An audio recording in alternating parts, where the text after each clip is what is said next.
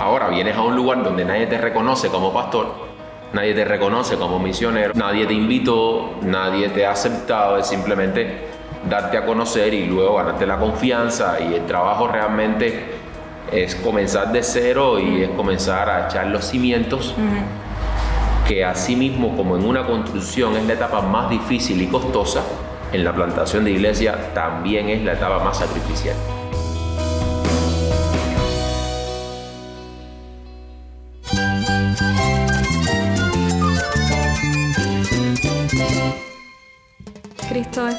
Cristo es el Rey del universo, es quien guía nuestras vidas. Él es grande y amoroso. Él es real. Solamente Jesucristo es nuestro Señor y Salvador. Es mía quien me En fortalece. Cristo Jesús hay esperanza, hay paz. y nuestro Dios es un Dios de rescate.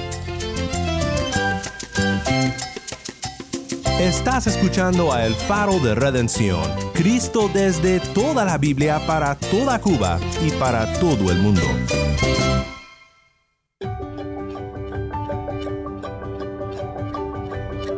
Hola, soy el pastor Daniel Warren. Gracias por acompañarme aquí en El Faro.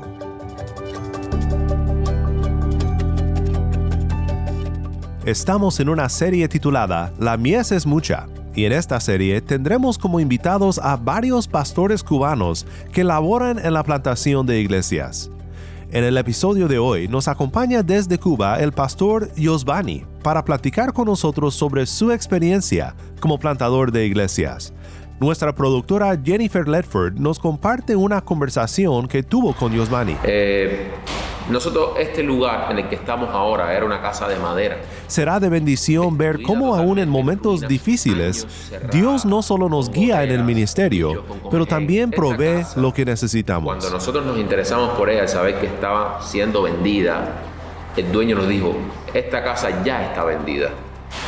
A los meses seguíamos trabajando en el lugar, la casa seguía cerrada, a, la venta de la casa estaba a punto a ejecutarse y la mujer de buenas a primeras se arrepintió ya con los papeles hechos y pudimos negociar y pudimos llegar incluso a un precio muy justo y muy por debajo de lo que inicialmente le estaba vendiendo. En medio de todo eso el Señor confirmaba que estaba con nosotros. Quédate conmigo, en unos momentos más regresamos con Yosvani en Cuba.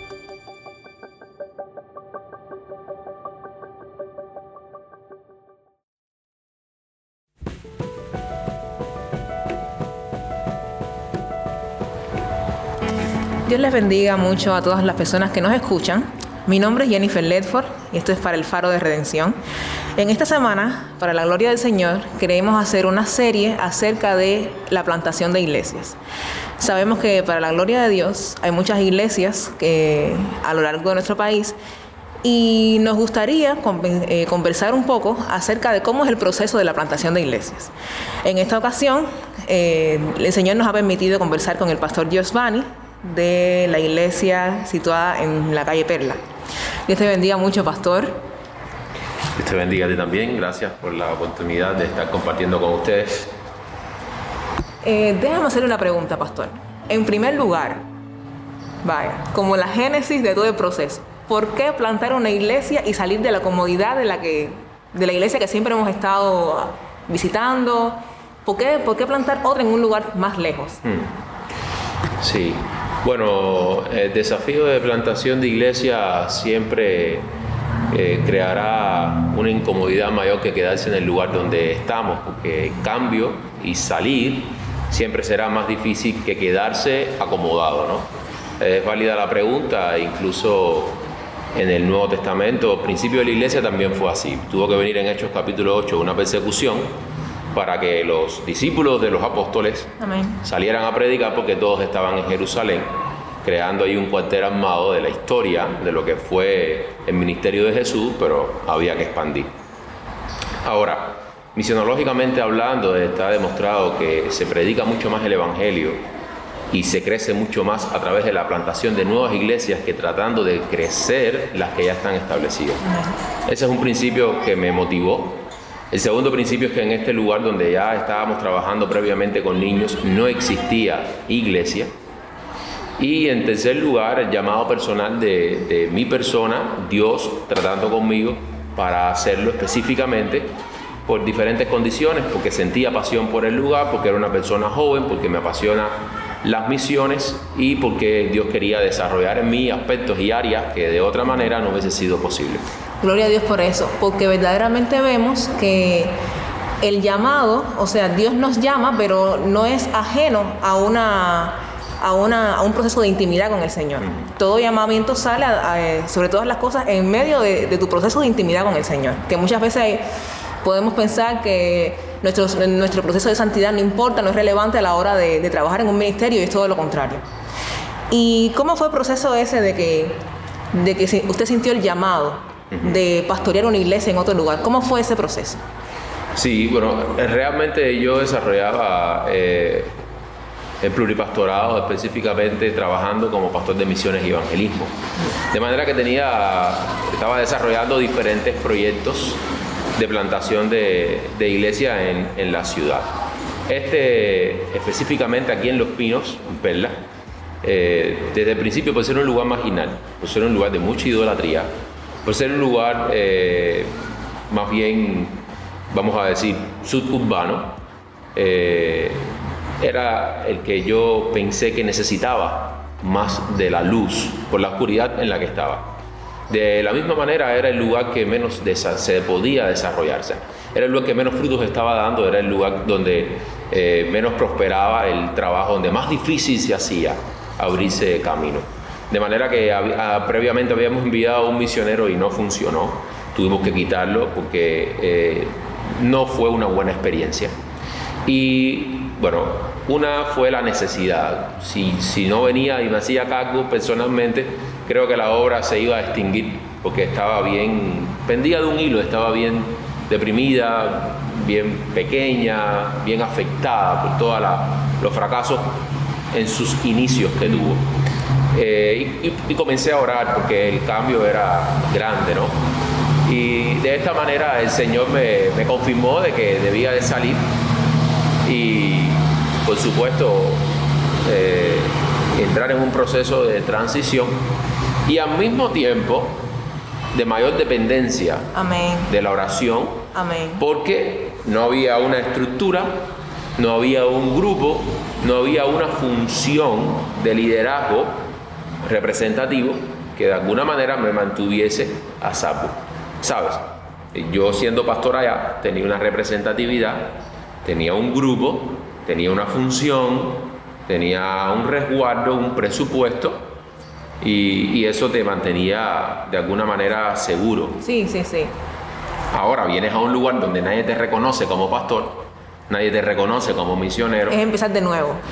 nadie te invitó, nadie te ha aceptado, es simplemente darte a conocer y luego ganarte la confianza y el trabajo realmente es comenzar de cero y es comenzar a echar los cimientos que así mismo como en una construcción es la etapa más difícil y costosa, en la plantación de iglesia también es la etapa más sacrificial. Y lo bueno es que, que bueno, refiriéndome a algo que, que usted comentó antes, lo importante es que de este proceso siempre sale a partir del amor que uno tiene en los perdidos. Que el Señor nos abre nuestros ojos y nos pone ese amor, nos, hace ver esa necesidad que tenemos de, predicar, de seguir predicando el Evangelio. Y, vemos que est- est- estos procesos son necesarios también para el desarrollo de la iglesia y simplemente cumplir la palabra de Dios que es decir, eh, es ir y hacer discípulos a todos los lugares.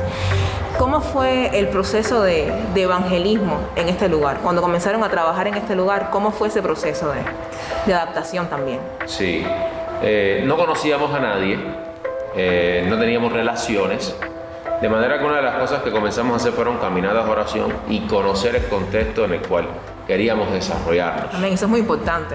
Que con- me, me- disculpa que te interrumpa, me decías ahorita que eh, esto es un lugar de cierta manera que hay mucha idolatría, Sí. que es un barrio casi marginal. ¿Cómo no? Eh, eso fue lo primero. Lo segundo, eh, me auxilié de la iglesia que me estaba enviando y, y en los principios pedí ayuda con hermanos comprometidos con el evangelismo, que les gustaba y les apasionaba la predicación en las calles, a las personas, de manera confrontativa, que era el estilo de liderazgo, el estilo de, de evangelismo que teníamos en ese momento a la mano. Y, y nos acompañaban eh, visitando, predicando y... ¿Fueron casa por casa? Sí, íbamos casa por casa y nos encontrábamos en la, en la calle. ¿Y qué reacción, qué reacción encontraron en la comunidad? Al principio es muy difícil. Al principio es como, eh, es como arar en el agua. Sientes que estás haciendo mucho y logrando poco. Yo creo que, que ese punto, el misionero y el plantador de iglesia que no logre pasarlo, nunca podrá ver el fruto. Y son muchos los que quedan en el camino porque vienen con una idea muchas veces de marketing, vienen con una idea muchas veces de dos o tres pasos y ya tienes una iglesia. Y en la práctica es todo lo contrario. Siempre nos encontramos con situaciones interiores y exteriores, desánimos, falta de fuerza, falta de fe, que, que van a tentar contra el llamado y la misión. Y lo importante acerca de eso que estabas comentando es que me imagino que en la práctica nos damos cuenta de que siempre en este tipo de procesos y, y en, en, la obra del Señor, en el ministerio, siempre va a ser más valiosa obedecer la palabra de Dios y hacer lo que el Señor nos dice en, tu, en, nuestra, en la palabra que en vez implementar mandamientos de hombre, o sea, técnicas simplemente que podemos conocer como que cómo crecer una iglesia, técnicas que hemos visto que las personas muchas veces han implementado en las iglesias para intentar desarrollar la, congregación creadas por los hombres, pero alejado de lo que el Señor especifica que es el centro de una iglesia. Soy el pastor Daniel Warren y estás escuchando a El Faro de Redención, Cristo desde toda la Biblia para toda Cuba y la voz del pueblo de Dios en Cuba para todo el mundo. Regresamos ahora con el pastor Giovanni en Cuba. A menos en nuestro contexto en Cuba, la guerra espiritual es un factor que vamos a encontrar sí o sí uh -huh. cuando decidimos plantar una nueva iglesia. Esa, es, ese plantar una nueva iglesia es como la punta de lanza de la misión. Siempre es lo que va a romper, siempre es lo que va a ir adelante. Y por supuesto es lo que va a encontrar mayor oposición. Por lo tanto, la guerra espiritual es un factor importante en el misionero, el pastor, va a tener que contar si quiere alcanzar nuevas personas. Es decir, si llegas a un lugar para alcanzar a los que ya existen, pero están disgustados con su iglesia y no tienen una iglesia, no vas a encontrar mucha lucha espiritual. Lo que vas a encontrar es inmadureces, lo que vas a encontrar es raíces de amargura y otras cosas. Pero si realmente quieres sacar tesoros de la oscuridad, la lucha espiritual va a ser fuerte porque ellos están bajo las manos del enemigo y no quiere que salgan de allí. Entonces el ataque incluso en tu economía, en tu relación personal con Dios, con tu esposa y con otras áreas, van a verse reflejadas porque todo ello estará destinado a que te separes del llamado de la misión y seas fiel. Incluso, mira, personas que antes, cuando comenzamos, nos rechazaron y no participaron con nosotros, hoy lo han hecho y hoy soy parte de nosotros. Gloria Porque a Dios. es un proceso donde la persona incluso necesita ver cuán confiables somos, cuán verdaderamente auténticos y damos testimonio de lo que decimos para entonces confiar y comenzar. Es, es, es, un proceso de tú plantas la semilla, tienes que esperar un tiempo Amén. a que germine. No, y verdaderamente seguimos viendo el, o sea, la importancia de que tú como líder o, o, o como siervo del Señor sigamos dependiendo del Señor. O sea, cualquier proceso que vayamos a hacer no está aislado de nuestra relación de, con el Señor, de nuestro proceso de santificación, sino que se hace muchísimo más importante, mm. sobre todo la oración. Eso es indispensable en estos procesos. Mm. Y entonces, ya para casi terminar, pastor, ¿cómo ha visto la mano de Dios obrando a favor de ustedes en este lugar? Bueno, eh, Dios ha sido, desde que comenzamos acá, nuestro escudo ha sido al mismo tiempo nuestro proveedor y sustentador. Eh, tenemos historias hermosas de, fe. Cuando uno se pone en las manos de Dios, lo chiquito se vuelve grande, lo imposible posible. Eh, siempre a través de, del camino del valle, siempre a través del camino de la dificultad del sacrificio, pero es en esos momentos donde realmente Dios se muestra poderoso y se muestra amoroso con sus hijos. Eh, nosotros, este lugar en el que estamos ahora era una casa de madera, destruida totalmente, en ruinas, años cerrada, con goteras, con bichos, con comején, de lo que era Hoy actualmente no queda absolutamente nada. Esta casa, cuando nosotros nos interesamos por ella, al saber que estaba siendo vendida, el dueño nos dijo, esta casa ya está vendida. De manera que, bueno, las alas del corazón se nos cayeron, la desilusión, y bueno, el Señor tendrá algo mejor y uno trata de sobreponerse. A los meses seguíamos trabajando en el lugar, la casa seguía cerrada y yo me preguntaba, si alguien compró esta casa, se supone que la compró para algo, todavía sigue cerrada, como si fuese, le decían, la casa de bruja, la casa fantasma de la cuadra, ¿cómo es posible que eso suceda? Y al cabo de tres o cuatro meses de, de haber yo primeramente escuchado que estaba vendida, vuelvo a escuchar que continuaba en venta. Y pasando algunos trabajos, logro comunicarme con el hombre que no vivía en la zona, vivía muy lejos de acá. Y concertamos cita y el hombre un poco incrédulo vino porque ya otras veces le habían dicho que sí y al final las personas se retractaban. Y pudimos negociar y pudimos llegar incluso a un precio muy justo y muy por debajo de lo que inicialmente le estaba vendiendo, porque se encontraba en un punto de desesperación que no quiso nuevamente perder otro cliente. Y contándonos, nos dijo que ya la firma previa a, a, a, la venta de la casa estaba a punto a ejecutarse. Y la mujer de buenas a primeras se arrepintió, ya con los papeles hechos, se echó para atrás y no, nunca más supo de, de ella. Desde que nosotros llegamos aquí, encontramos oposición, pero al mismo tiempo respaldo de la mano de Dios. Amén. Oposición porque eh, donde reina Satanás, ¿verdad? no quiere que reine, no quiere que exista la presencia de la, de la luz. Pero bendiciones porque en medio de todo eso el Señor confirmaba que estaba con nosotros. Recuerdo una campaña que iniciábamos de fe. No teníamos techo en ese momento. Y, y todos los que iniciamos la iglesia recordamos y siempre vamos a recordar esta historia muy, muy hermosa. Y siempre me preguntaban, eh, cuando no teníamos techo, ¿y si llueve? ¿Qué plan tienen? Bueno, en este caso no tenemos un plan B. Eh, no existe, no tenemos otra alternativa. Si no hay techo y llueve. Aumentar la dependencia del Señor. Bueno, eh, como dábamos los cultos en la tarde acá, siempre en el verano es propenso en la tarde a llover. Y en este verano no fue diferente. De manera que cuando estábamos dando el culto, la primer, el primer sermón sobre la fe, empezó a nublarse. Y empezó una lucha tremenda, eh, las personas que estaban ahí a ver aquella nube que se iba acercando.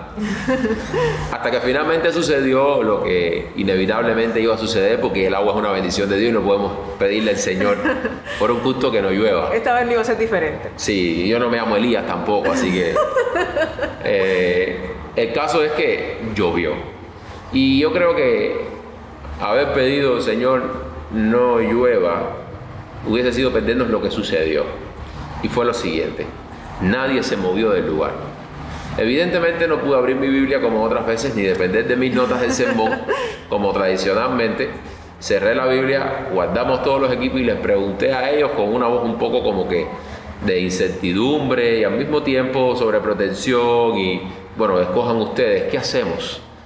No, pastor, siga predicando. Amén. Pues entonces terminamos de el culto, terminamos el culto muchos mojados, ¿verdad?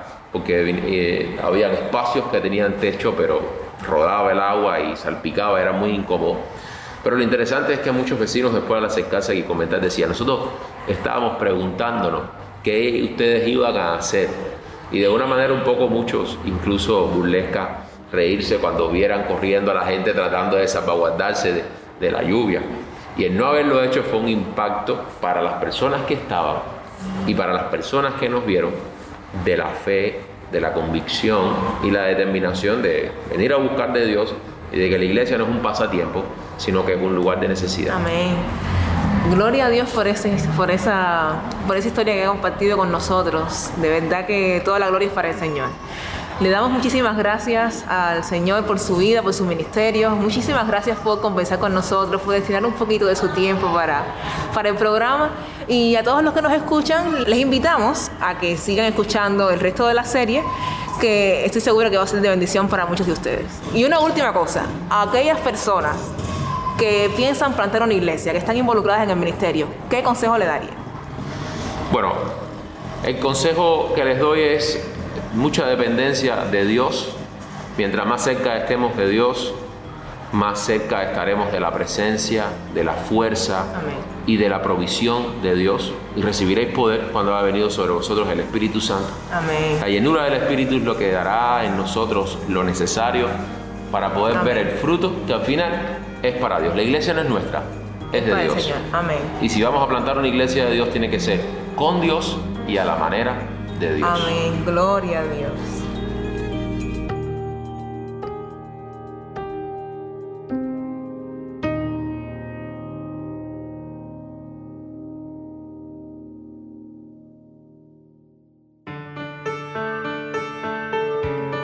Soy el pastor Daniel Warren y esto es el faro de redención.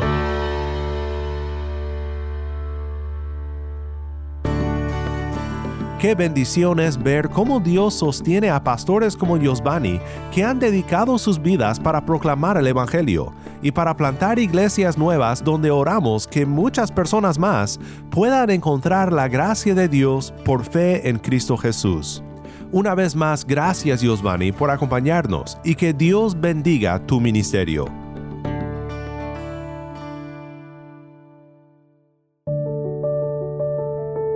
Oremos juntos para terminar.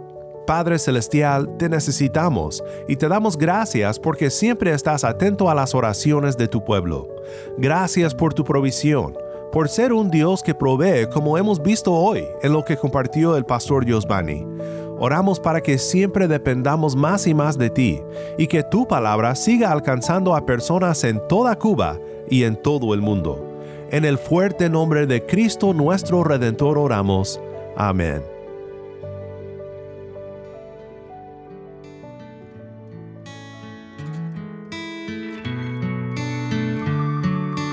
El Faro de Redención como programa radial fue ideado para Cuba, pero ha crecido a un nivel global y si estás en sintonía fuera de Cuba, te agradezco por pasar estos tiempos con nosotros estudiando temas que nos fortalecen en nuestro caminar cristiano.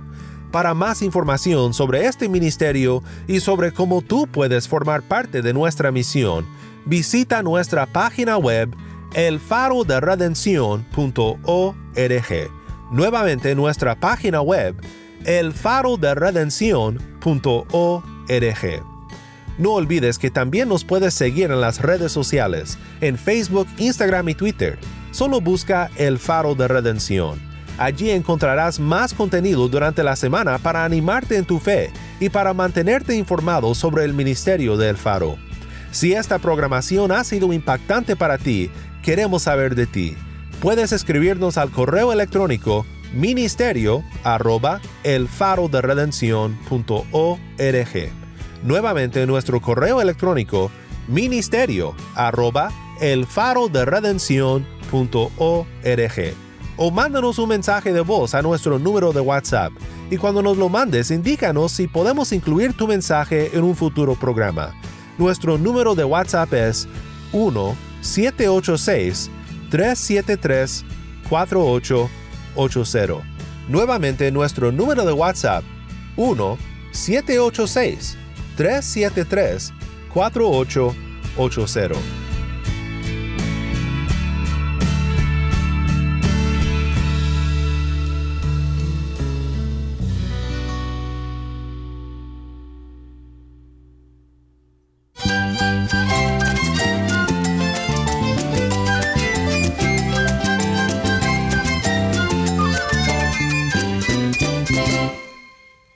Pastor Daniel Warren. Te invito a que me acompañes mañana en esta serie La mies es mucha.